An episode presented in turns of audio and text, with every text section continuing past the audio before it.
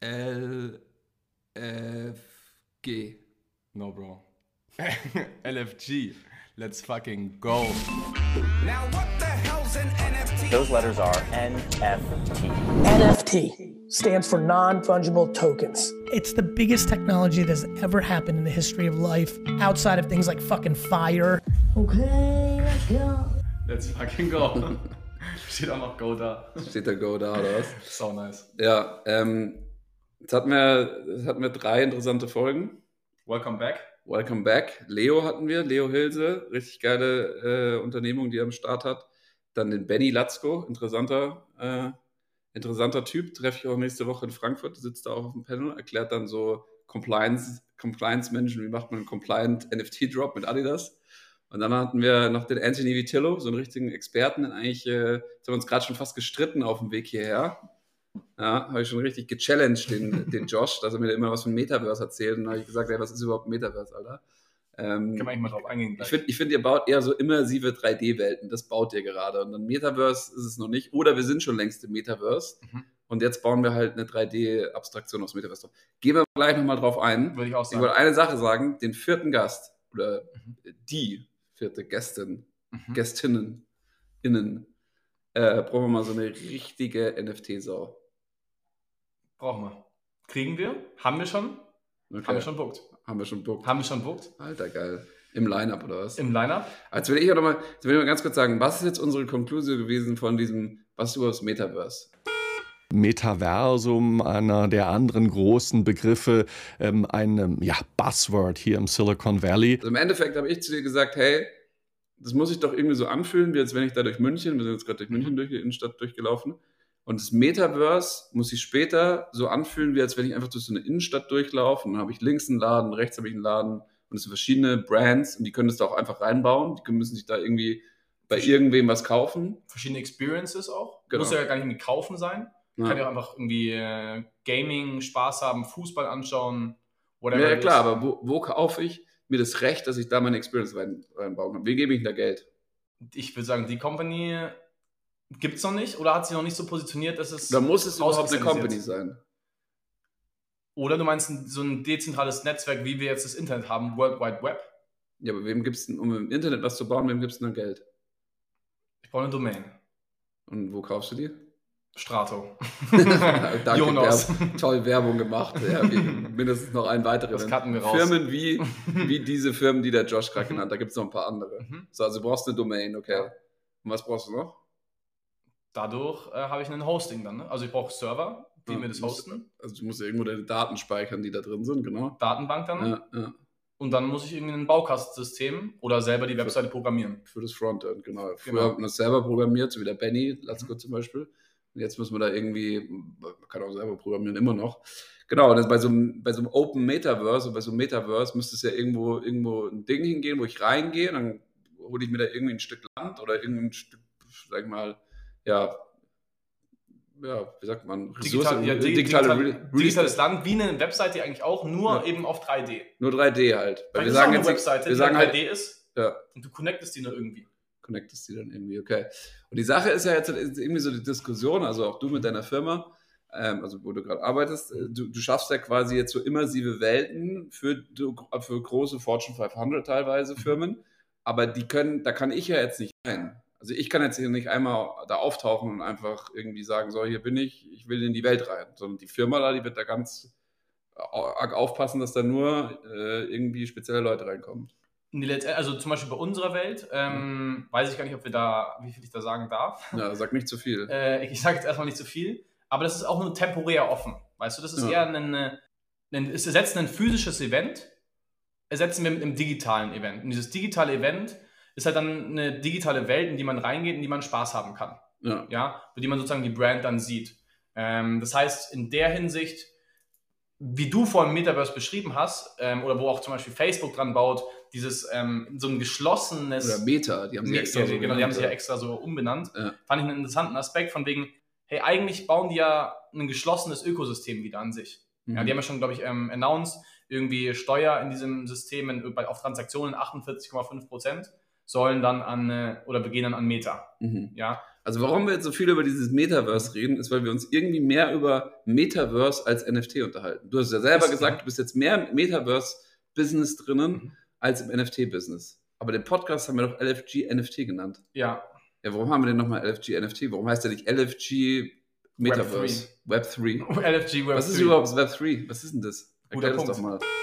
Web 3, das ist in der Tat ein Begriff, von dem im Silicon Valley gerade alle reden. Für mich, Web3 umschließt vielleicht NFT, also die Technologie NFT, ähm, Non-Fungible Token, ähm, die auf der Blockchain liegen. Das heißt, Blockchain ist ein großer Aspekt, würde ich sagen, von Web3. Da ist ja immer wieder von Blockchain die Rede. Ah, LFG Blockchain. Eine LFG Web3 vielleicht. Also, weil es sind ja Unterschied, ich würde sagen, es sind unterschiedliche Komponenten, unterschiedliche Technologien, die jetzt zur selben Zeit sich so entwickeln, dass sie irgendwie verbunden werden können. Ja, also NFTs werden sicher im Metaverse einen großen Nutzen finden und Blockchain wird vielleicht die, die Layer vom Metaverse sein, wie Geld und ähm, Daten transferiert werden.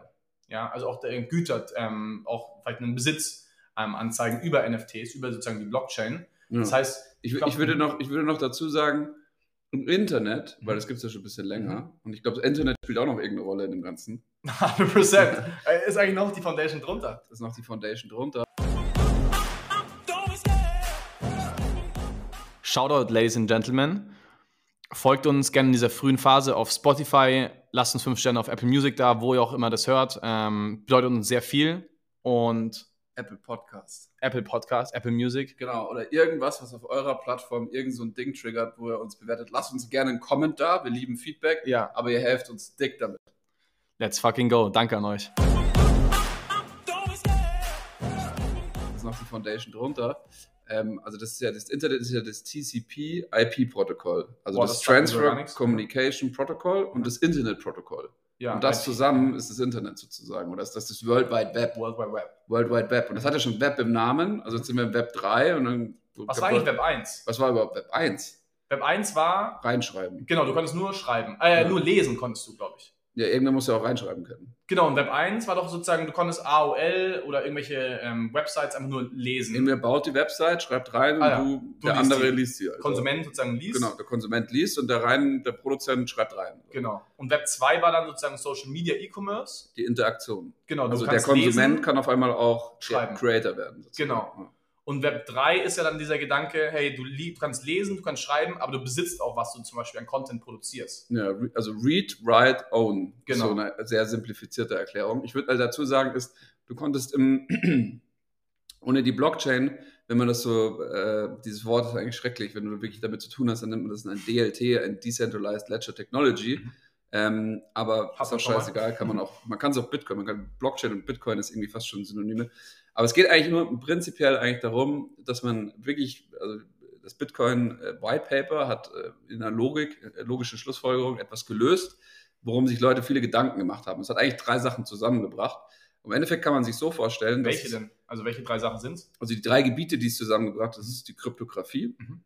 dann die Ökonomie oder die Behavioral Economics und es hat äh, Game Theory zusammengebracht. Also wie schaffe ich Konsensus? Also einmal kryptografisch, wie sichere ich das Ding ab? Dann einmal, ähm, wie schaffe ich einen Konsensus über eine äh, dezentrale oder eine distributed äh, äh, Community oder äh, Partizipenten eines, Netzwerk, eines Mhm. Netzwerks?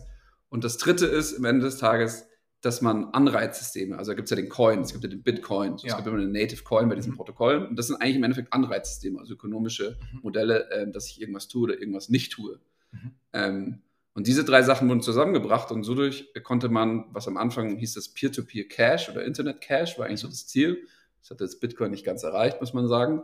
Ähm, warum? Zu volatil. Also meine Währung darf nicht so volatil sein, weil sonst bin ich nicht bereit, sie auszugeben, wenn sie nach oben geht. Und wenn sie nach unten geht, dann verkaufe ich sie eher, als dass ich mit, mit Güter kaufe.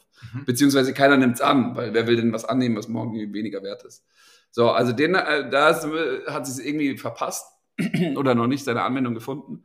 Lässt sich jetzt dann drüber streiten, was damit passieren soll. Jetzt gerade einigt man sich eher noch so, dass es eine Art Store of Value ist, ähm, weil man nichts Besseres gefunden hat. Also so Geld hat ja drei Funktionen: Store of Value, Measurement of Account, also dass du Das kostet halt so viel, äh, so viel Geld, das kostet so viel Geld, das kostet so viel Einheiten von dem Geld sozusagen. Also was auch immer dein Auto kostet. Dein, deins kostet äh, 5000 Euro, meins kostet 200.000 Euro. Ähm, kann, man, kann ich mit angeben. Also halt Store of Value, Measurement of Ich habe Account. kein Auto. Hast gar kein Auto? Gar kein Auto. Ich hab auch kein Auto. Me- me- Meins ist durchgerostet. Äh, und das dritte ist im Endeffekt Medium of Exchange. Mhm. Also, dass du damit Austausch schaffen kannst. Und im Endeffekt du halt das Schöne, dass du halt Geld erfunden hast, hast du halt nicht mehr, also früher hast du halt einen Markt gehabt und hast du halt Muscheln gehabt, vielleicht gut Muscheln als Geld benutzt, sagen wir mal, du hast irgendwie Holzbalken gehabt und ich hatte irgendwie Kohle aus irgendeinem Grund, keine Ahnung wieso. Oder ich konnte Feuer machen und habe irgendwelche Feuersachen und dann tauschst du Holz gegen Feuer sozusagen. Und jetzt ist aber das Problem, ich muss ja immer Trading Pairs finden, also musste ich immer so, du hast was, ich habe was, passt das zusammen, passt nicht zusammen. Wenn du halt Geld hast, dann hast du halt Geld in der Mitte, du tauschst deins gegen Geld, ich Mhm. tausche meins gegen Geld und dadurch kann ich mit meinem Geld dann deins Das ist auch wieder ein Konsensus, gell? den wir irgendwie. ähm, Das ist ein Konsensus. Wir geben etwas einen Wert und dann sagen wir so, das hat halt so und so viel Wert. Dann können wir es halt gegen das tauschen, was den Wert hat. Also kannst du ein Trading Pair gegen die Währung machen und ich muss nicht mehr ein direktes Trading Pair, äh, die einzelne Einheit gegen die andere Einheit, andere Einheit finden. Und das steht auch immer in diesen tollen Büchern, die das dann immer alles erklären und die Leute gehen dann immer, wenn die die Blockchain und Bitcoin erklären wollen, gehen immer darauf zurück und und und. Aber ich finde, es, es gibt eine einfache Sache, es äh, vielleicht nochmal herzuleiten und das einfach zu sagen, das Internet, die Leute das Internet gebaut haben, die haben vergessen, dass wir halt auch digital Geld abdecken müssen. Und so, und das andere ist die Identität. Und das ist mega spannend. Also wir werden, wir brauchen die Blockchain als die Blockchain als Base Layer, um Geld, also um Werte tauschen zu können, aber vor allem auch um die Identität abbilden zu können. Weil die Identität im Internet gerade ist irgendwie, du loggst dich ein bei Amazon E-Mail-Adresse eigentlich, oder? deine E-Mail oder das ist so eine Sammlung aus Sachen und halt Web 2 Companies, zentralisierte Companies wie Meta, Google oder Alphabet ähm, oder Amazon oder sowas, ähm, die haben halt im Endeffekt eigentlich deine Identität am Ende des Tages so. Und dass du jetzt wieder Souveränität über deine Identität gewinnst, über deine digitale Identität, dafür brauchen wir halt so eine dezentralisierte Technologie. Und das ist dann wieder der, um zurückzukommen auf Web 1, Web 2, Web 3, ist wieder der Aspekt von Owning in Web 3. Absolut. Ja? Also, so dass du, Identität. dass, dass die Ownership geht zurück zum Individuum halt. Mhm. Und ich finde es eigentlich ganz spannend, weil zum Beispiel in meinem Bereich habe ich letztens äh, fast schon eine philosophische Diskussion mit einem, oder Diskussion, äh, Unterhaltung geführt mit einem, mit jemandem, dem ich eigentlich was verkaufen wollte und das ist so abgedriftet, weil er hat gesagt, hey, wir hatten ja schon diesen Open Banking Ansatz. Also, dass du, dass du deine, deine, deine Bankdaten kannst zu jeder Bank mitnehmen sozusagen. So. Und das hat nicht geklappt und jetzt ist er halt so ein bisschen ein gebranntes Schaf, weil er hat da irgendwie ganz viel, sag mal, gebranntes Schaf, ich weiß gar nicht, ob das richtig Ausdruck ist, aber du, gebranntes Kind, sagt man so. Und ähm, Ich kenne beides nicht. kenne ich kenn beide nicht. Und auf jeden Fall ist es so, dass, ähm, ja, dass, es, dass er da gesagt hat, ja, weiß ich nicht, und es hört sich alles nochmal so gleich an und und und. Muss ich jetzt nur vorstellen, das ist quasi der Open Banking Ansatz, aber es ist für alles. Das ist nicht nur für Banks. Es ist ja quasi, ich kann überall meine Identität mitnehmen und ich habe halt meine Identität und ich gehe mit meiner Identität dann zu dem Ort, wo ich irgendwas machen will. Und ich lasse nicht, mehr- ich lass nicht meine Identität an dem Ort, äh, wo ich da irgendwas gemacht habe. Ich hatte auch ähnliche, also dieser Ansatz von Owning ist auch, glaube ich, also wir haben jetzt über Banking geredet, du hast gerade gesagt, es ist überall, auch Social Media zum Beispiel. Weißt du, du hast irgendwie deine sieben Follower auf irgendwie Instagram, ja, aber Instagram bietet vielleicht gar nicht den besten Mehrwert, aber du kannst deine Follower jetzt nicht mit auf TikTok deine sieben Millionen nehmen, ja. die gehören, Die gehören Instagram, Ja. basically. Also, Und in Zukunft dieser Gedanke von wegen, hey, du machst ein Posting auf Social Media Plattform X und dieses Posting kannst du aber auf eine andere Plattform mitnehmen.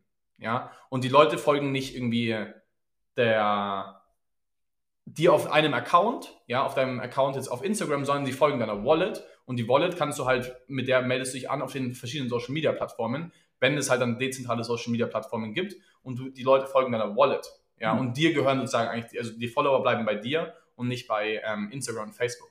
Ja, Können wir deine uns dann- Postings auch. können wir uns dann so ein bisschen darauf einigen, dass im Endeffekt eigentlich ähm, der interessante Use Case ist gar nicht so sehr eine 3D-Welt, also ein Metaverse, was dann erstmal durch eine 3D-Welt repräsentiert wird. Also da hat halt jeder so gerade so einen Fokus drauf.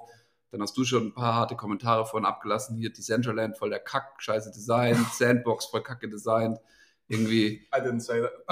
da hast du vorhin Ja, gesagt, ja, jetzt sei mal ein bisschen ehrlicher, Bub. Mikrofon war aus. Also okay, alles klar. Nee, aber du sagst ja, es ist ja einfach dein subjektiver Eindruck. Ja. Du findest die nicht kacke. Du, ich, ich, Ich sehe keinen Grund, wieder da reinzugehen. Ich gehe da einmal rein. Jetzt gerade, als Kein kleiner Spaß. Konsument, genau, genau. Da Haben wir Spaß drin? Haben wir Spaß im Metaverse? Haben wir nicht. So. Bisher noch nicht. Bisher Genau, noch hatten wir nicht, schon mal hatten wir schon ja. mal, bisher noch nicht, genau. Und jetzt ist aber der Punkt, ist doch zu sagen, hey, klar, wir haben jetzt den vollen Fokus auf diese 3D-Welt, weil das irgendwie so, das ist halt diese, wie diese Anziehungskraft damals Second Life 2004, da gab es ja auch alles und so. Ja, das war deine Zeit, nicht meine. danke, danke. Spaß. Auf jeden Fall, äh, kein Problem, kannst, mir, kannst ja gerne Scherze mit mir machen, wenn ich welche Puma. machen darf. So. Kleine Puma. ähm, und die Sache ist, was ich mir jetzt gedacht habe, ist halt, so wie du es jetzt gerade eben aufgerollt hast, hey, da gibt es doch viel mehr Sachen, die, die spannend sind, wo es noch nicht mal um irgendeine 3D-Welt geht, was aber auch irgendwie schon Metaverse ist, wenn wir sagen, hey, Metaverse ist erstmal, äh, du ownst, also wenn Metaverse wirklich Web 3 auch ist, also wenn Web 3 und Metaverse ist zusammen und das ist alles auf Blockchains aufgebaut, was auf Internet, durch, übers Internet Daten transferiert sozusagen, ähm, global transferiert so. Ja. Und also du musst dir ja vorstellen, also du hast ja vorhin gesagt, beim Internet kaufe ich mir die Domain, aber da kann ich ja noch, habe ich noch keinen Server, wo die Daten drauf liegen. Ja. So, und jetzt machst du ja die Blockchain, ist ja genauso wie das Internet jetzt ein globales, quasi dezentrales Ding. Du musst ja, Ja. nur, also wie es Internet-Nodes gibt, gibt es dann Blockchain-Nodes Ja. sozusagen. Nur auf der Blockchain kann halt nichts, also sorry, auf dem Internet kann nichts drauf liegen. So, da wurden halt zentrale Server, die privat geowned sind, gebaut. Mhm. Und jetzt hast du auf einmal Datenbanken, die nicht mehr zentral geowned sind, die Mhm. global sind. Das Ja. ist die Blockchain. Blockchain. Und da speicherst du die Sachen drauf. Mhm. Verstehst du? Das ist der nächste Schritt. Also das ist quasi der, der, der sozusagen der Datenbank, der, der globale Datenbank-Layer vom Internet ist jetzt das, was wir die Blockchains bezeichnen sozusagen. Da speichern wir Mhm. alles global ab und es gehört halt niemandem. Weil das Internet darf auch niemandem gehören. So. Das ist dieser wichtige Punkt, also dieser Aspekt. Ich habe es nicht ganz verstanden, was du gemeint hast, ja, aber dieser wichtige Punkt, da möchte ich kurz auf eingehen, im Sinne von, hey, das Internet gehört niemandem. Und ich bin ein ganz großer Verfechter davon, dass auch das, das Metaverse in Zukunft nicht einer Company oder nicht drei Companies gehören soll. genau, aber ich will ja mit dir jetzt kurz mal erläutern, wie kommt man denn da überhaupt hin? Mhm, mhm. Weil zum Beispiel jetzt das Internet gehört es wirklich niemandem.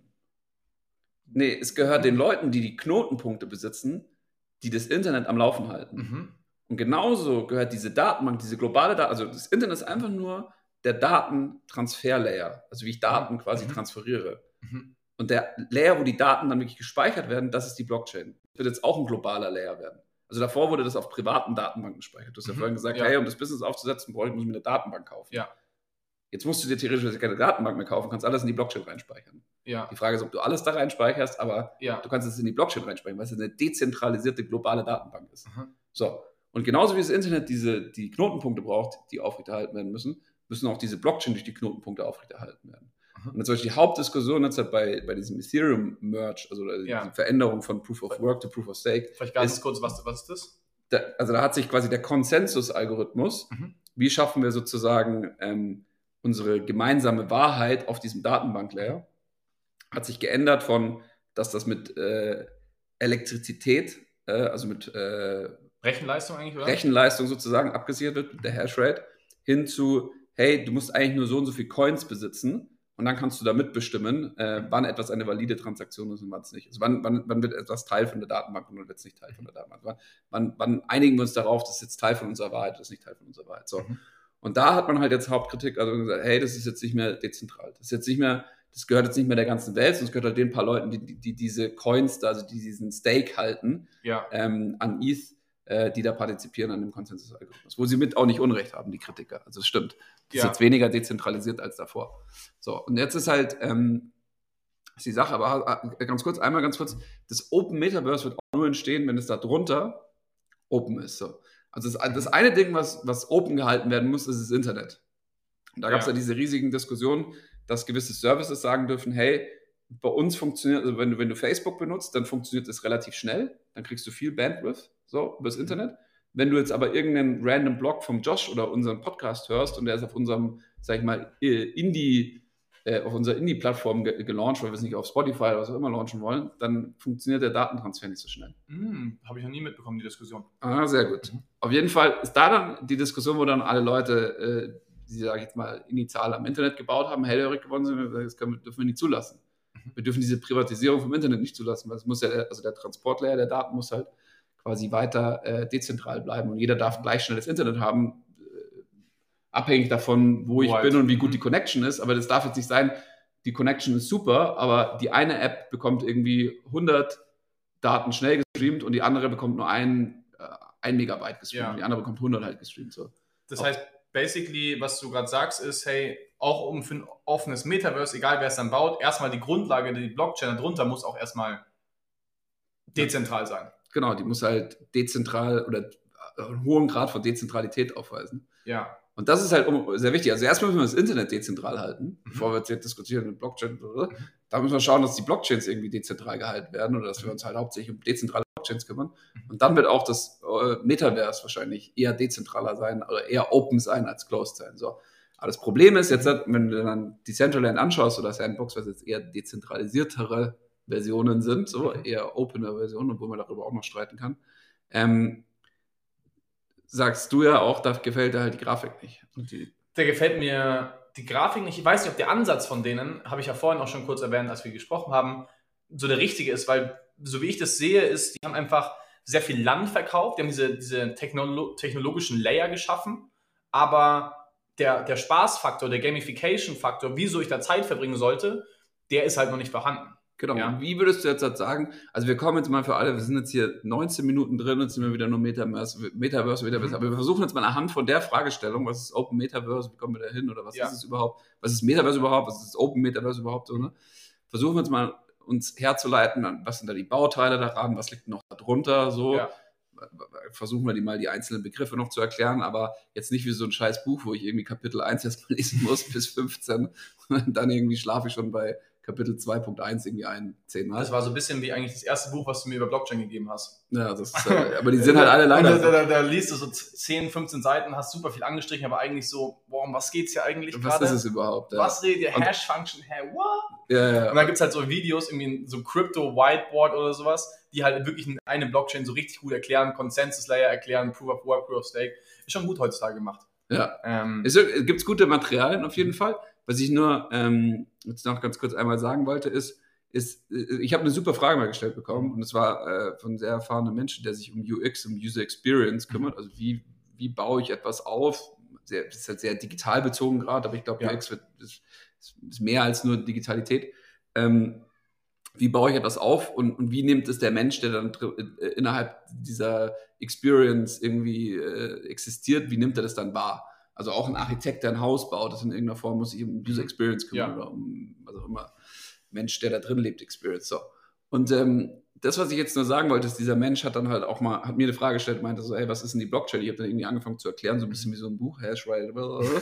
Und der hat dann halt irgendwie gesagt, ja, boah, nervt mich schon voll, wie du es jetzt sagst. Und so, aber sag mir doch einfach mal so in ein, zwei Sätzen, was das für die Menschen bedeutet, was das ist. Ich frage dich jetzt nicht, was, was ist das technisch, sondern sag mir doch einfach mal, was, was verändert ist, was so beim Auto, so die Menschen schneller Transport, schneller von A nach B, werden fauler, werden fetter, keine Ahnung, laufen halt nicht mehr so viel, wissen nicht mehr, wie man Pferde reitet, so. Erzähl mir erstmal so, was macht die Blockchain in so in dem Ja. Kontext, so. Und das ist dann schon ein bisschen schwieriger. Und jetzt so im Endeffekt würde ich jetzt gerne ein bisschen mit dir drüber reden, wenn du sagst, hey, das, das kickt mich, also das Dez- Decentraland, Sandbox ist irgendwie, das huckt mich nicht, ich bleib da nicht drin, ich habe keine Retention. Mhm. So, ähm, da hast du ja vorhin mal gesagt, hey, mein Ansatz wäre ein anderer. Ich habe einen radikal anderen Ansatz, so als, als jetzt eine fette Welt zu bauen und dann findet da drin nicht statt.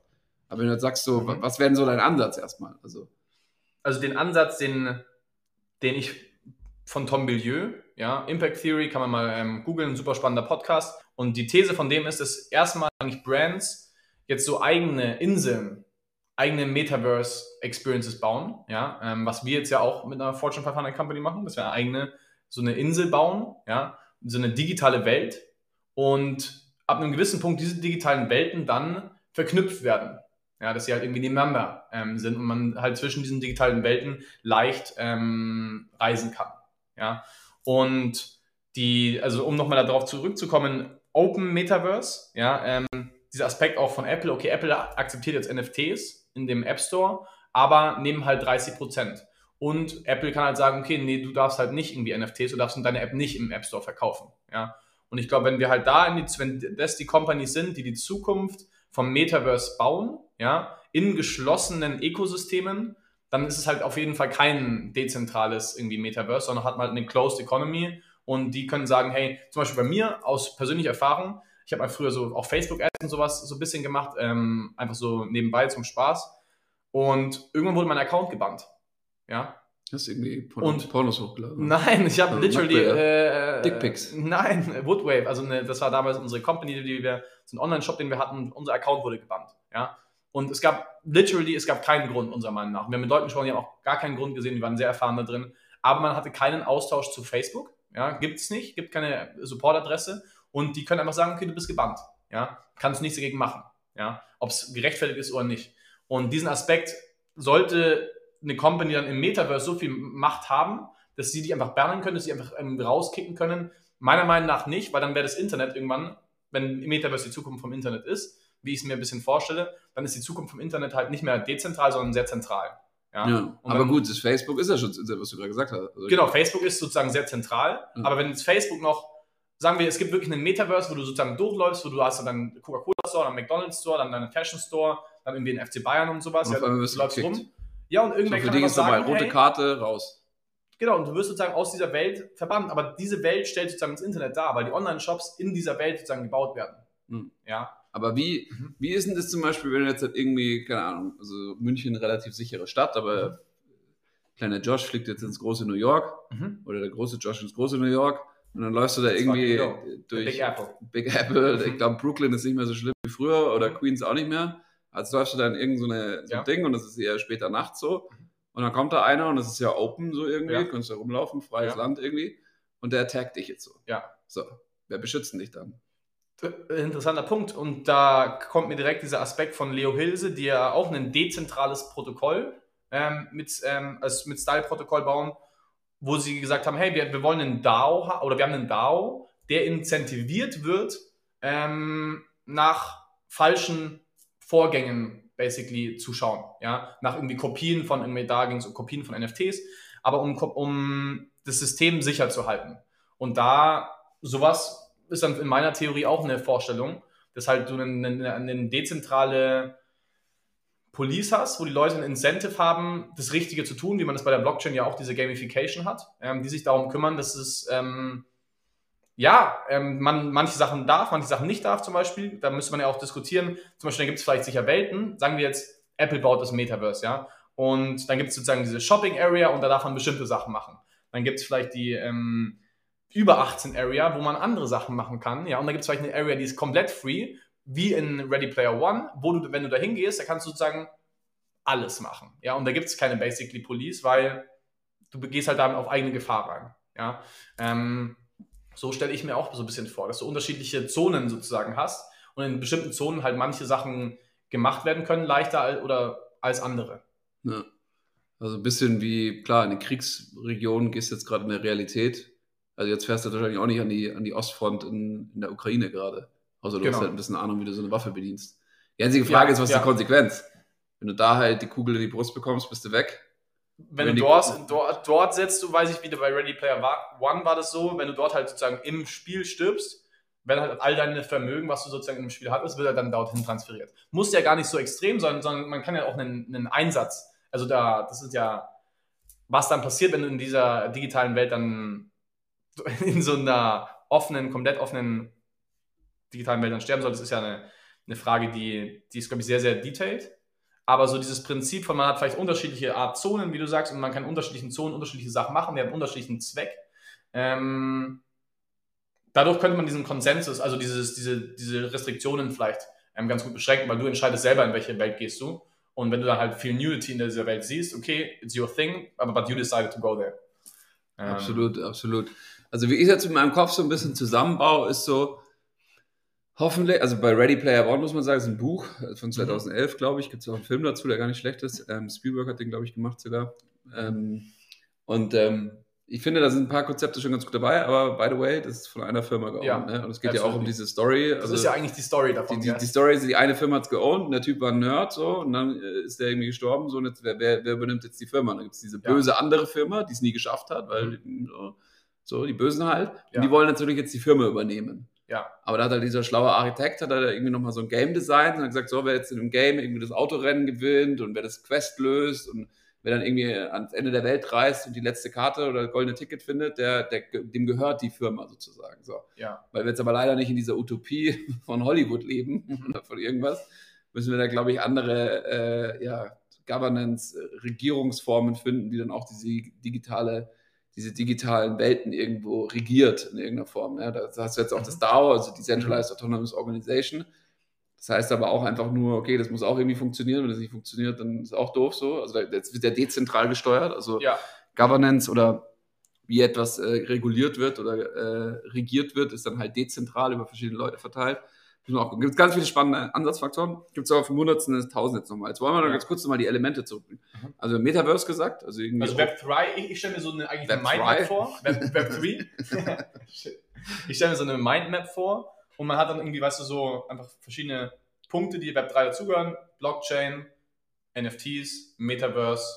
Das sind so eigentlich three Components, die, glaube ich, sehr. Genau, was halt, das ist, was für mich jetzt wichtig ist, es gibt ja NFT und dann gibt es halt auch einfach FT. Weil NFT ist ja Non-Fungible Token. Wozu brauche ich Non-Fungible Token? Mhm. Ist, dass ich später Klamotten darstellen kann, einfach nur eine Identität darstellen kann, einen Pass. Auto, einfach dein Autofahrschein zum Beispiel, dass du einem sagen kannst, das ist mein Auto. Genau, Dokumente, weil die Dokumente. müssen ja non-fungible. Non-fungible heißt ja nicht, nicht teilbar. So, Ja. Also das, das, die eine Einheit, du weißt, die hat einen Unique Identifier, die hat eine ID, eine Identification, die ist unique, die ist einzigartig. Die ist genau, eine die ist Sache, so austauschbar. die ist nicht austauschbar. So. dein Auto. Und ein Bit, also ein, ein NFT ist jetzt zum Beispiel dein Charakter, was dann später deine Identität werden kann oder dein, wenn wir dein, dein, Avatar. dein T-Shirt, dein Avatar, deine Figur, wenn du ein Auto dann besitzt, wird es auch ein NFT sein. So. Und wenn du äh, jetzt das Auto bezahlen willst in der Welt, dann bezahlst du das mit einem FT.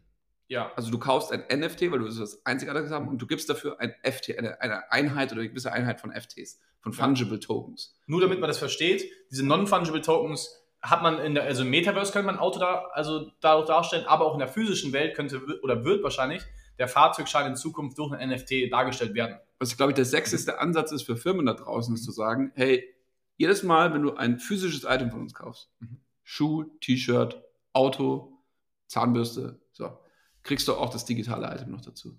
Absolutely. Und am Anfang denkst du so, hey, what the fuck, deu- bedeutet gar nichts für mich. Mhm.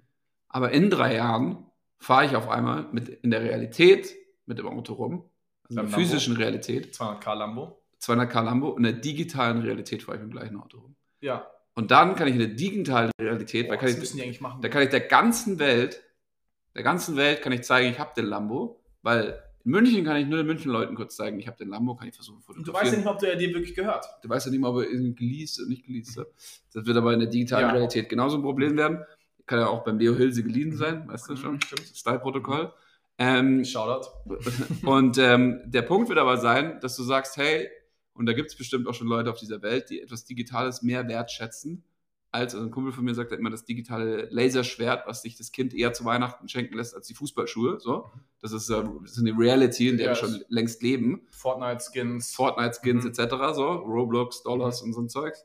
Und ähm, genau, es wird halt vielleicht diese Fidgetals geben, dass sie in beiden Welten da sind, und wird es vielleicht pure, pure Digital Sachen geben und bestimmt auch Leute geben, die sagen, hey, I value only pure physical. So. Ja. Digital ist mir scheißegal. So. Aber ich glaube, Wird wir- auch sexy sein. Wird auch sexy sein. Dieser Aspekt von wegen, hey, alles, also so, es gibt, wird, wird sicher Leute geben, hey, sagt, ich will nicht ins Digitale. Ja, ich bleib bei meinem Handy oder whatever gibt es jetzt it is. wahrscheinlich noch mehr davon gerade. Genau, genau. Und dieser von wegen, hey, das wird auch genauso cool sein, meiner Meinung nach. Ja, also es wird in, einfach eine Nische sein, ähm, die ich auch persönlich ganz sexy dann irgendwann finde vielleicht. Ja, natürlich, also ich denke, es wird, es wird, wird auf jeden Fall die echte physische Realität auf jeden Fall seine Anreize, echtes Gras anlangen und so. Mhm. Naja, ähm, also jetzt haben wir das Metaverse, Open Metaverse, Close, wir haben da irgendwie die Blockchain, der unterliegende Layer, also halt Internet transportiert Daten, Blockchain transportiert dann Werte, also äh, im Endeffekt speichert sie auch, äh, äh, transportiert Identitäten, also da will ich meine Identität gespeichert haben, das will ich nicht im Internet, sondern ich will die im, in der Blockchain gespeichert haben. Was wir da, was mir noch fehlt zu diesem Aspekt von wegen, was du genannt hast, für Brands, weißt du, dass die auch Digital alles anbieten. Du kaufst jetzt ein Lambo und kriegst ihn dann auch als NFT. Was gerade noch fehlt, ist halt die Wallet. Dass keine Leute, nicht jeder die Wallet hat, ähm, um die Sachen in die, äh, ins Digitale zu bekommen. Weißt du, was Ja. ich meine? Weil du kaufst deine Zahnbürste im, im Edeka und kriegst halt dafür kein, noch, noch kein NFT, weil du noch nicht die Wallet sozusagen irgendwie connected hast. Ja. Mhm. Und da bin ich, bin ich gespannt, wer macht sozusagen diese eine Wallet. Also, oder also worauf, also wie durch, äh, wie durch quasi gehe ich dann in die digitale Welt Ja. und wie durch zeige ich, dass ich die Zahnbürste wirklich habe? Oder Genau, also wie, wie, wie wird deine Identität eigentlich im Internet aussehen? ja. Weil jetzt, also so wie ich es mir vorstelle, ist es eine Wallet, ja, aber die Wallet könnte ja auch ein Avatar sein. Ja, Genau. Das ist ja auch so noch, Verbunden ich würde auch sagen, das ist ein bisschen up for grabs. Also da leben wir jetzt gerade noch in dieser Welt, Ja. dass wir das als Wallet bezeichnen und Mhm. so. Aber denk über die physische Realität nach. Klar, ich habe einen Geldbeutel, da drin transportiere ich mein Geld. Mhm. Wallet ist ja das englische Wort für Geldbeutel auch. Ähm, und gibt aber schon Menschen, die laufen ohne Wallet in der Gegend rum. So, Ich habe zum Beispiel heute keinen dabei. genau. Mhm. So, und da braucht es dann halt auch in der digitalen Realität, würde ich sagen, wird es auf jeden Fall Wallet-Use-Cases geben und Leute, die laufen dann mit einem Wallet rum, aber es wird auch genauso die Sachen ohne diesen Wallet geben. Also Mhm. ich glaube, der wird nicht mehr so. Ähm, Aber irgendwo müssen deine Sachen gespeichert werden, deine NFTs, dein Besitz nö, sozusagen. der wird auf der Blockchain gespeichert. Genau, über den Wallet access das, über die Wallet access das ja nur. Okay. Ja. Und muss halt nur irgendwie identifizieren, dass das deine Wallet ist. Genau, es kann aber, du, du kannst jetzt Wallet, gerade das Wort Wallet kannst du mit Account austauschen. Genau, genau, genau. Also mit Konto oder was Konto. auch immer. Oder, pff, äh, Heute deine E-Mail-Adresse und genau, deine Profile. Mhm. ein Profil, kann auch einfach nur ein Profil sein. Du musst ja, Ja. irgendwie nur dich authentifizieren, dass du es halt hast. So. Ähm, genau. Okay, spannend. Da haben wir jetzt einige Punkte irgendwie abgearbeitet. Irgendwie ein bisschen chaotisch, aber Mhm. ähm, sind auf jeden Fall einige äh, Punkte weiter. Also die FTs, die Fungible Tokens, Bitcoin, ETH, dann wird es da irgendwie Sol bei Solana, da gibt es Polkadot, die ganzen Protokolle haben ja ihre eigenen Währungen und so, und das sind halt FTs, Fungible Tokens. Mhm. Das ist egal, habe ich den ersten, habe ich den zweiten, habe ich den 100.000, das ist wurscht, die sind alle gleich viel wert. Wieder im Geld ja auch. Genau. Ich gebe dir 20 Euro, du gibst mir zwei 10-Euro-Scheine. Es ist scheißegal, welchen 20-Euro-Schein ich habe. Hauptsache, du akzeptierst den als 20-Euro-Schein so. Ja. Oder 200 Euro oder 100 Euro, was auch immer. Aber welches T-Shirt du hast, mit welcher Marke drauf, also merkt man schon wieder Branding etc., deswegen interessieren sich ja die Konsumermarken eher für die NFTs, ist so, das ist schon nicht mehr egal, welche Schuhe du anhast, welches Auto du fährst, welche Uhr etc. So, das sind halt, Ja. so kann man die NFTs sehen quasi. Das sind die, die sind non-fungible, die müssen individuell gehalten werden. Genau, wie du dich eigentlich dann auch digital repräsentierst, ist ja dann der Punkt. Genau. Also das, bisher machst du es über Social Media. Ja. Ja. Ist die Frage, machst du es in Zukunft noch über Social Media? Gary Vee hatte da mal so ein. ja, das wird weiter, Ding. das nennt man ja weiter auch Social Media. Nur ist die Frage, wird Social Media dezentralisiert werden? Genau, und wie ist die Weiterentwicklung vielleicht von Social Media? Werden wir, das Wirst du ist jetzt mit eine interessante NFTs, These, wirst du es mit NFTs anfüttern? Genau, und willst du zum Beispiel jeden Post, den du einfach machst, wird dann direkt automatisch ein NFT auf der Polygon oder Flow Blockchain oder sowas, für halt keine Kosten. Ähm, und dieser Aspekt von wegen, hey, zum Beispiel, sagen wir, wir machen jetzt ein Social Media dezentral, also Web3 Social Media auf, ja. Leute können einfach mit ihrer Wallet sich connecten oder haben halt, kriegen eine Wallet sozusagen durch uns, ja, posten da ihre Sachen, dadurch wird automatisch ein NFT erstellt und können dann zum Beispiel einen AR, einen Filter erstellen, ja. Ähm, irgendwie so ein J.R. Varus oder whatever, habe ich mal gesehen, zwei Millionen Views hat dieser eine Filter von dem, ja, zwei Millionen Nutzen. Der macht aber, glaube ich, so wie ich es kenne, kein Geld damit. Ja. Was für ein Filter? Was ist das? So ein. Filter, äh, Filter, den du übers Video oder über dein Foto oder sowas legst. Ja. Ähm, das heißt, ich glaube auch in einem Social Media wird in Zukunft dieser Aspekt von wegen, hey, du kreierst Content, ja, und du verdienst aber auch durch den Content, musst dich dadurch nicht mehr so verkaufen an zum Beispiel Brands, ja, durch irgendwie ähm, Advertisement, das du für die Brands machst, sondern durch den Content, durch zum Beispiel Filter, die du kreierst, durch AR-Filter oder Filter, die du einfach übers Video legst, wirst du Value, wenn du dadurch Value kreierst, andere Leute den nutzen, ja, wirst du dann zum Beispiel vielleicht einen Cent pro View bekommen, weil der User einen Cent irgendwie zahlt. Ja, Ja. also so ein bisschen so ein dezentralisiertes Pay-per-Use-Model, wo ich jetzt nicht angewiesen bin auf eine zentrale Firma, die mir das irgendwie auszahlt, sondern das Protokoll zahlt es mir aus, weil es jemand benutzt. Genau, also sozusagen, ich, ich will das sozusagen deinen Filter nutzen, weil mein Video dadurch einfach zehnmal cooler ausschaut, ja, ähm, zahl da einen Cent für und das wird dann irgendwie halt irgendwie ein, ein Coin sein, ja, oder ein Bruchteil von einem Coin und der kriegt halt dann ähm, diesen Bruchteil von dem Coin, ja. Also wirst du dadurch, also dieser Anreiz, sozusagen Content zu schaffen, ja, dass du einen Network-Effekt, einen Netzwerkeffekt schaffst, dass ähm, die User was davon haben, die Leute, die kreieren, aber auch den Content ähm, was davon haben, ähm, ist, glaube ich, ein sehr spannender Aspekt. Ja, also prinzipiell, ich denke mir halt so gerade, die Leute machen ja schon YouTube-Videos, wir machen hier einen Podcast Mhm. und wir kriegen ja keine Coins für den Podcast, weil die jemand hört. Genau, noch nicht. Wie wär's, Noch nicht. Wie, wie wär's in einem dezentralen System? Da, müsste, da würden wir jetzt richtig ein Business Model aufstellen. Ähm, wie würde ein Social Media aussehen in einem dezentralen System? Ich glaube nur, dieser Aspekt von wegen, es wird in einem dezentralen Social Media auch irgendwie eine Coin-Art, eine Art von Coin geben. Ja, zum Beispiel, wenn du ein Like gibst, du hast vielleicht irgendwie so und so viele Likes und durch irgendwie Postings kriegst du mehr Likes, dass du halt Leute an, anregst dazu, zum Beispiel zu posten, Content zu kreieren. Und Leute, die halt jetzt sehr viel Reichweite haben, kriegen halt durch, zum Beispiel, wenn sie sehr viele Likes bekommen oder sehr viel ähm, Views oder sowas, verdienen die halt dadurch schon, anstatt dass sie ähm, Geld verdienen durch, ähm, ja, sich basically auch zu verkaufen an Brands. Ja, weil das tun sie ja jetzt so ein bisschen. Du, du machst irgendwie Brand-Deals, Sponsorships und sowas. Aber du könntest es ja auch wenn du, durch die Views sozusagen, das vielleicht ähm, den Coin den Wert generieren. Und wieso, wo hat, kommt der Wert von einem Coin vielleicht her? Indem dass die Brands, die jetzt wirklich Werbung schalten wollten auf der Plattform, das nur machen können mit dem Coin. Ja, also dass von allen drei Perspektiven, User, also Consumer, Content Creator und Brands, sozusagen, dass alle irgendwie einen Wert von diesem Coin haben. Also da gibt es ja schon das Theta-Network, also mit Mhm. T- Theta und T-Fuel, was von den ehemaligen auch YouTube-Mitgestaltern Mhm. ähm, quasi gebaut wurde. Und da, also da gibt es halt, also da kann ich einmal T-Fuel verdienen, wenn ich halt irgendwie streame und Leute meinen Stream anschaue. Mhm. Und ähm, wenn Marken quasi T-Fuel bezahlen, dann kriegen sie Werbeplatzierungen in diesen Mhm. Videos. So. Genau. Die Sache ist nämlich, auf YouTube bekommst du schon Geld auch. Ne? Also Ja. für, wenn du Views hast auf, Ja. dein, auf dein Video, ich meine, das fängt jetzt nicht bei 10.000 Views an, aber so bei 100.000 Views, Ja. dann kriegst du auch Geld von YouTube Müssen wir noch gezahlt. ein bisschen Podcast machen, bis wir da ankommen. ja, aber es ist jetzt nichts, was ich, also es ist sehr, sehr schwer, sich davon zu ernähren, von dem, was mir YouTube für die Views bezahlt. ja, Also es ist einfach nicht viel Geld, was ich da bekomme. ja, Und ich glaube jetzt von dem, was du redest, ist jetzt, wenn es dezentralisiert ist, wenn es keine zentrale Web2-Instanz gibt, die die Server auch hostet, etc. Mhm. So, wenn das ganze Ding irgendwie dezentral gespeichert wird, ähm, dann hast du das halt, dann hast du diese Originalidee von Peer-to-Peer. ja, Also da gibt es keine, ähm, also ich muss irgendwie auch dieses Netzwerk ja bezahlen, dass ich da dann meine Videos reinpacken kann. Und vielleicht nehmen die halt einen Bruchteil von dem, von dem Geld, was sozusagen, also der dann abgezwackt wird, von dem einen Cent, zum Beispiel die Zahlen, gehen Ja. 20% an das Netzwerk oder sowas, aber halt sozusagen im dezentralen Sinne, man weiß, wo das Geld hingeht und ist nicht der maximale, ähm, Genau, das Einzige ist, die Kritik an diesen ganzen Modellen ist ja immer, naja, da muss ja auch irgendwie Geld rein, dass da Geld rauskommen kann. Und am Anfang kommt Geld raus, weil die einfach ein Protokoll geschrieben haben, das einfach Geld auszahlt, wenn ich da halt irgendwelchen Content hochlade und der geguckt Mhm. wird. So.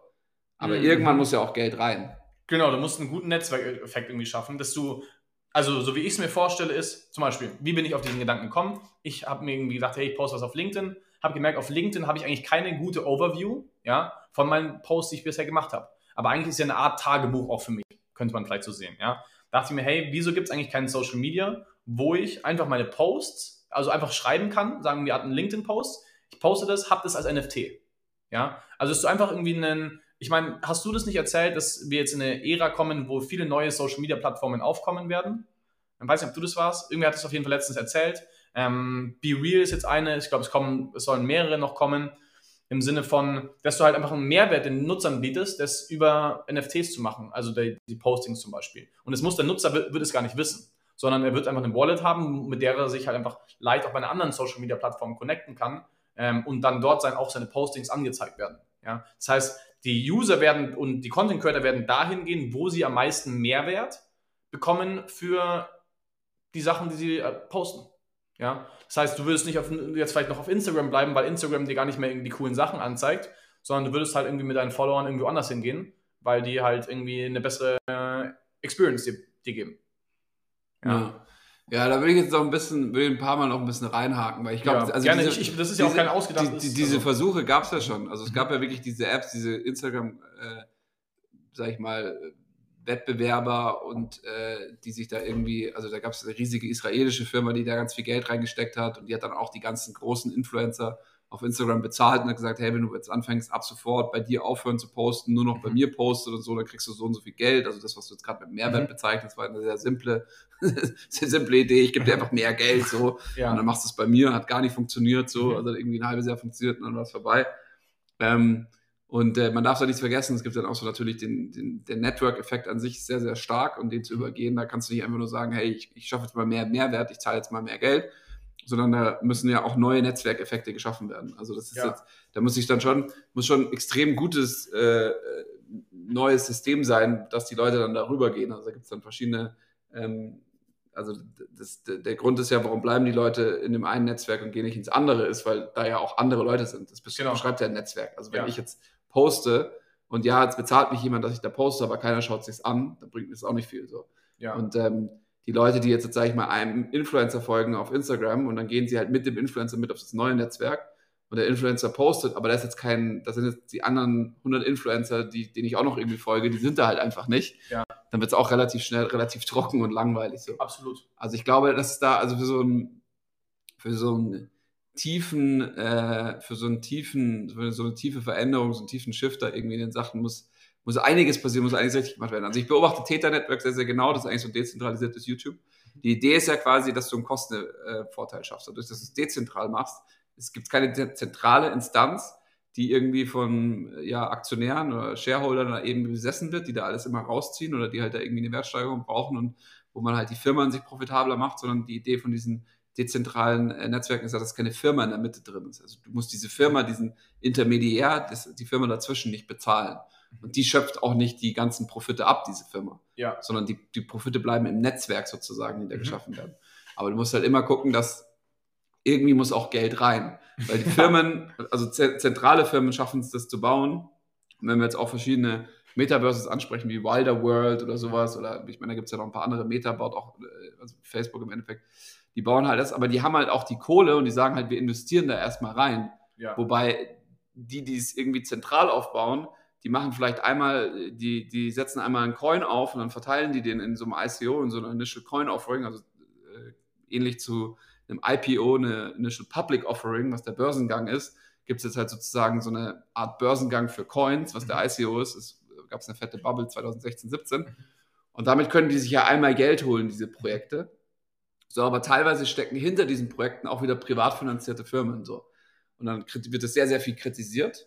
Also die Venture Capitalists finanzieren diese Firmen, also so, hey, das ist ein privat geowntes äh, Coin, ein privat geowntes Protokoll und und und.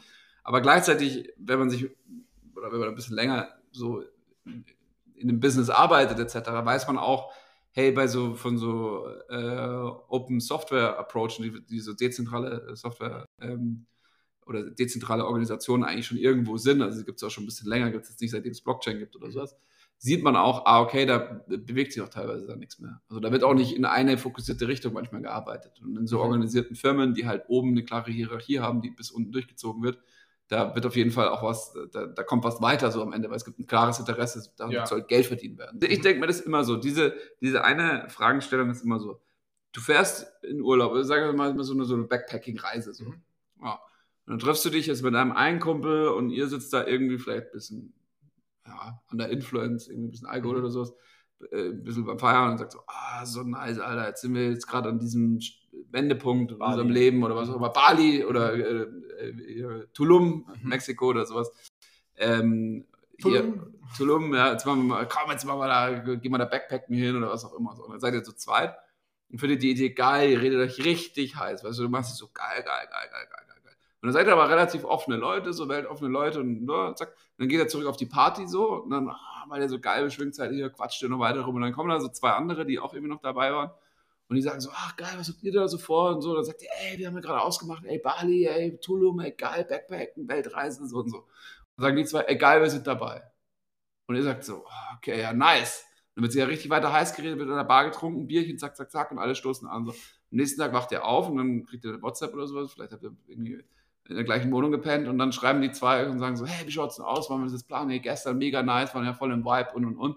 Und ihr sagt so, boah, Moment mal, Alter, ich das wollten wir noch zu zweit machen. Jetzt wollen die zwei noch mitmachen. Okay, ja, scheiß drauf. Lass mal ein Plan-Event machen. Machen wir mal zu viert. Komm, äh, Reise wird geplant. Zu zweit war ich relativ klar, es geht zuerst nach Bali, dann geht es vielleicht noch ein bisschen in Indonesien rum, äh, Südostasien, so, dann geht es nach Amerika rüber und dann irgendwann geht es nach Mexiko runter. Mhm. So, und die Jungs sagen aber, nee, nee, wir wollen zuerst nach Mexiko. Und die sagt sie, nee, Moment mal, Digga, das war ja auch irgendwie unsere Idee, wir wollten noch nach Bali und dann so, und wir machen so und so können wir es halt machen. Die sagen so, ja, nee, wir wollen ja zuerst nach, äh, nach, nach Mexiko und so. Und weißt du, du musst dich auf einmal so, musst dich schon, musst du so Konsens finden. Ja. Du musst irgendwie sagen, okay, wie machen wir es jetzt? Mhm. Und dann ist man eigentlich eher meistens am Punkt, also wenn man jetzt nicht sagt, hey, mir ist es super wichtig, Konsens zu finden, es auf jeden Fall in der Gruppe zu machen, der sagt, hey, komm, ihr fahrt nach Mexiko und wir fahren nach Bali. Ihr macht es zu zweit so und wir machen es zu zweit Mhm. so. Also man zentralisiert die Entscheidung eigentlich wieder auf weniger Leute sozusagen. Und das ist doch auch was, was Benjamin angesprochen hatte bei Nouns DAO, dass sie sich so verschiedene Verticals in diesem Nouns DAO entwickelt haben und eigentlich diese Arbeitsgruppen wieder auch irgendwie so einigermaßen zentral sind, weil es halt sonst nicht vorangeht. Weil Ja. kannst du keinen Fokus finden. Halt, keinen Und die, Fokus. genau, und diese Entscheidungen, diese, also vielleicht doch für Entscheidungen vielleicht schon, aber dieser Fokus, genau.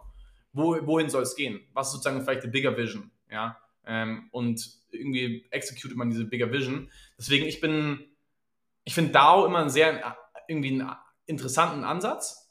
Ähm, habe auch noch keinen so richtig selber erlebt, wo ich gesagt habe, wow, der funktioniert ohne eine zentrale Person. Weil meistens war es so, dass ein, zwei, drei, vier, fünf Personen diesen DAO angetrieben haben, überengagiert waren im Vergleich zum Rest der Community.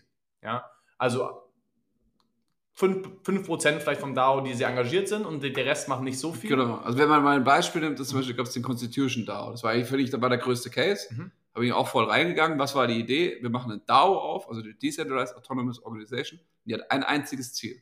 Mhm. Man kann bei Christie's war es, glaube ich, Mhm. einen, eine der 17 letzten Kopien von 500 damals originalen Kopien der amerikanischen Verfassung. Mhm. Gibt es 17 noch und eine ist jetzt zur Versteigerung da. Mhm.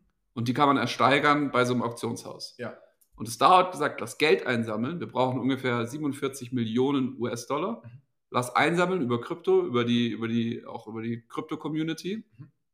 Und lass schauen, dass wir diese 47, 48 Millionen US-Dollar einsammeln.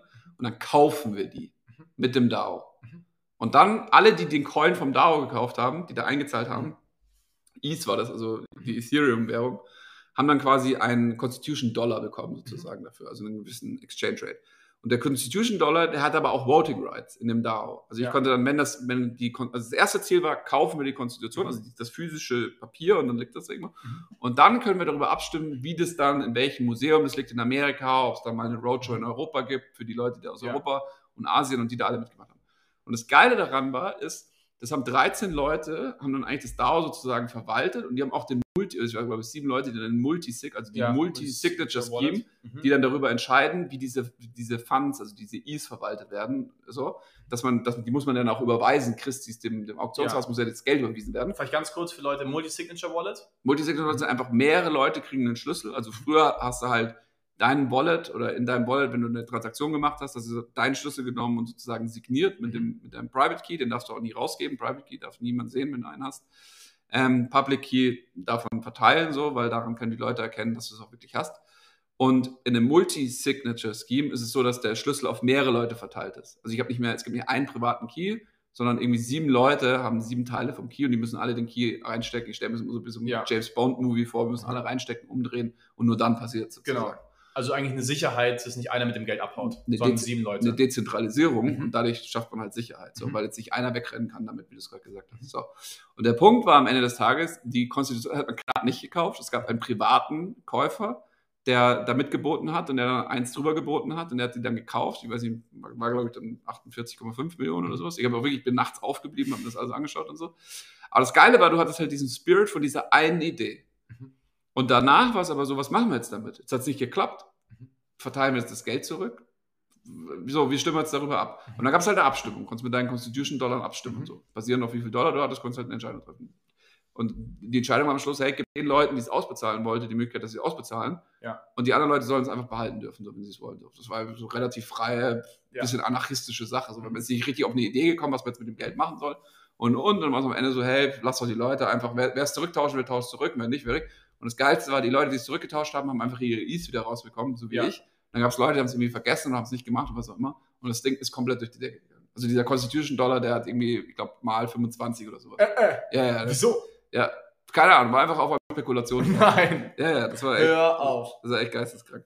Naja, auf jeden Fall ähm, gibt es auch so Beispiele, dass ich gewissen Leute in meinem Umfeld gesagt ah krass, du hast da noch welche, ja, kannst du jetzt eintauschen. Und die sind so, was, krass, scheiße. Kann. Und die haben dann irgendwie, ich glaube, die hatten irgendwie 200 Euro eingezahlt oder 200 Dollar oder so und haben sie 8000 Dollar am Ende rausbekommen. Ja, Also, ey, das ist, das ist, ich hab's von einem Kumpel von mir, Krypto ist the shit.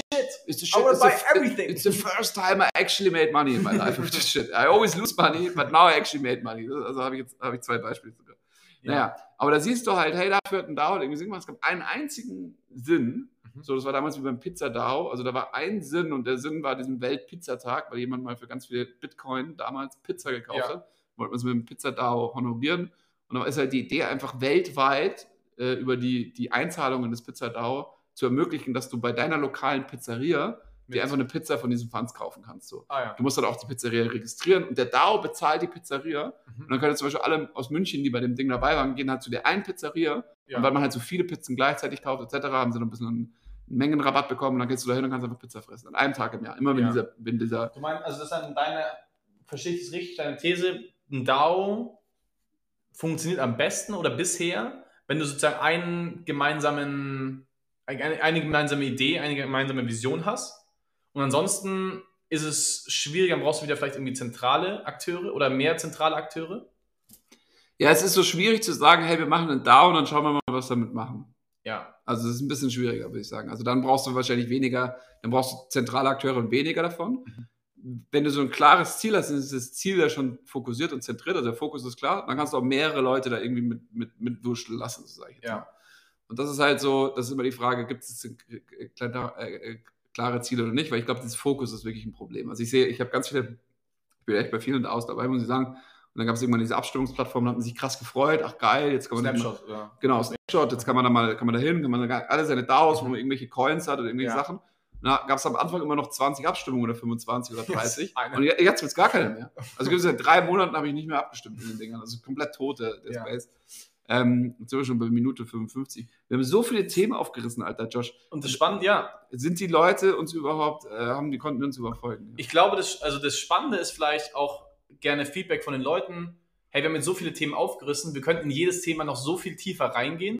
Ja. Mhm. Und uns dahingehend über Metaverse noch mehr Gedanken machen, über NFTs noch genauer erklären, über DAOs noch genauer erklären. Jetzt sowas. holen wir erstmal jetzt holen wir erstmal den Gast noch mit rein beim Nochmal- nächsten Ding. Klar, wir holen noch mehrere Also wir holen mal eine NFT-Sau mit rein. Also so, eine NFT-Eber. das ist das männliche Wort für Sau, glaube ich. Eber ist, glaube ich, ein Wildschwein. Naja, auf jeden Fall, ähm, was ich nur meine, ist, ist so, wir haben ja den Podcast, so haben wir ja auch angefangen, den heutigen Podcast. Also wir haben Ja. es LFG, NFT genannt und wir haben ja viel über Metaverse und viele virtuelle Welten und Blockchain und hier und da und das. Wir nennen es weiter LFG, NFT, würde ich sagen. Ja, Klingt einfach sexy. So, jetzt holen wir uns mal einen richtigen Menschen rein, mit dem wir richtig über NFTs quatschen können. mhm. Weil im Endeffekt, wir können hier äh, Artifact, wir können äh, Yuga, Board Apes, äh, Mutants, wir haben zusammen auch komplette Nischendinger. Divine Anarchy, glaube ich, war dein erster NFT. ja, Wir haben, den Max mir, by the way, geschenkt hat. Ja, hast du geschenkt bekommen. Super Plastic haben wir, haben wir uns auch einfach mal irgendwie komplett daneben, äh, da- daneben ausgegeben. Äh, dann haben wir, was gibt's da für lauter Sachen? Da gab es ein Wolf Game, gibt's da. Da gab es da, oh, da gab es so viele Sachen, die. Adidas NFT hat Adidas NFT. Da, da gab's, jetzt gibt es die Nike NFTs über, über Artifact natürlich. Dann gibt es, äh, ich bin da gab's den Refik Anadol, gab es die ganzen Künstler, die dann, also die ganzen Kunst, äh, Artist-NFTs und und und und. und gab es Super Rare, die Plattform, da gab es Gibt Nifty ja viel. Wird auch, und dahingehend, ein Aspekt, der mir jetzt noch ein, eingefallen ist, wieso ich auch, glaube ich, gerade nicht so viel über NFTs rede oder so viel Weil mit es NFTs mache. weil's kein Boom mehr ist, weil es keine, Ja, keine, keine Und Kohle mehr mit verdient. dieser Aspekt von den, den Benjamin gesagt hat, hey, zwei, NFTs hat eigentlich zwei Möglichkeiten. Entweder wir gehen in die Richtung, es wird eine Technologie, die wir benennen wie Bluetooth, ja, oder dieser Name NFT fällt einfach so zurück. Also wird, wir werden nicht mehr über NFT sprechen, sondern die, das ist eine Technologie, die enabled Produkte. NFT wird nicht mehr das Produkt sein, sondern die Technologie, die dieses Produkt dann enabled, ähm, ermöglicht macht. Und deswegen NFT ist was, ein Enabler für ganz, ganz, ganz, ganz, ganz, ganz viel. Ja, also für ganz, ganz viele Interaktionen, Peer-to-Peer, everything. Ähm, aber es ist nicht, es ist gerade nicht so greifbar, gerade in dem Markt, glaube ich, wo wir Nee, jetzt wir sind. haben es nee, wir haben's ja heute, haben wir es jetzt festgehalten. Also es ist in diesen digitalen Welten Absolut. wird dein, dein, dein äh, einzigartiges Kleidungsstück, dein Auto, dein Gefährt, dein, dein Haustier, also alles, was, Alles wird alles, was sein, ja. unteilbar sein soll, was Ja. individuell sein soll, Ja. das wird ein NFT sein. Das ist ein Ja. Non-Fungible Token. Genau, und das ist aber in der Zukunft noch so. Jetzt, jetzt gibt es ja gerade noch nicht so viel. Ja, gibt schon auch. Also in meiner Welt finde ich das, also ich, sehe das schon sehr real. Ich kenne auch Leute, die sehen es auch sehr real. Also eine ganz, ganz kleine Gruppe, würde ich sagen, die es so sieht. Ich meine, ich, ich, für mich ist es auch schon real. Ja. Nur ich, ich, die Zukunft ist dann basically gerade in meiner Realität. Ja, Kann das man irgendwie sagen. Gut, du lebst in der Zukunft. Ja. Ähm, back to the future. Back to the future. Auf jeden Fall, Now. aber auf jeden Fall, was nochmal wichtig ist, weil du jetzt gesagt hast, es ist noch nicht spezifiziert und das ist schon spezifiziert. Non-fungible Token. Also Ja. ist unteilbarer. Der unteilbare Token repräsentiert einen unteilbaren Gegenstand, der, der nicht teilbar sein soll. Also der ist ja Teil deiner, Individu äh, deiner, deiner, ähm, deiner Identität. Also auch ein, aus deiner Identität wird durch ein NFT äh, repräsentiert. Aber genauso wie in der physischen Realität deine Identität nicht eine Sache ist. Mhm. Also man spricht da immer vom, vom äh, Straw of Sticks. Also deine Identität ist einfach ein, sind einfach verschiedene Sticks, die zusammengebündelt werden. Boah, ich habe gerade so ganz viele so ähm, Strohhalme. Weißt du, Genau. das sieht aus, als ob du gerade Strohhalme so zusammenhalten würdest. Genau, aber so stellst du dir, so kannst deine physische Realität, so du dein Josh hier, so und so, ist ja dein Pass, ist dein Kleidungsstück, ist dein Lieblings, du hast hinten zusammengebundene Haare, ist dein Haargummi, ist was auch immer, äh, deine Lieblingsgegenstände. Ja. Und die zusammen machen deine Identität aus, dein Humor, da gibt es noch ein bisschen mehr so. Und im Digitalen wird es das Gleiche sein. Es ist nicht ein NFT, sondern dieser Straw of Sticks, was dann verschiedene NFTs sind, weil die sind die digitale Repräsentation davon, von diesen Items, die non-fungible sind, die unteilbar sind, Nicht Die austauschbar. nicht austauschbar, die sind deine, äh, die sind deine Identität. Aber die Bitcoins, die du besitzt, sind nicht deine Identität. Vielleicht ist die Anzahl der Bitcoins ein Teil deiner Identität, so viel wie, die, wie dein Bankkonto, der Betrag auf deinem Bankkonto ein Teil deiner Identität Vielleicht. manche, so, wenn, manche nicht. wenn du es so definierst. Aber der Bitcoin an sich ist fungible. Das ist die Mhm. Währung. Das Ja. ist das, was ich austausche. So. Der kann auch der Ether, kann auch der ETH sein oder was auch immer man da benutzt, um die Dinger zu kaufen. Aber die NFTs werden mit den FTs gekauft. Mhm. Und diese simple Zusammenfassung, ich glaube, die lassen wir heute mal so, Lass mir so stehen. lassen wir mal heute irgendwie stehen. Alles andere Erklärung zum Ende. findet dann irgendwie noch statt oder nicht statt. Genau. Perfekt. LFG. Let's fucking go.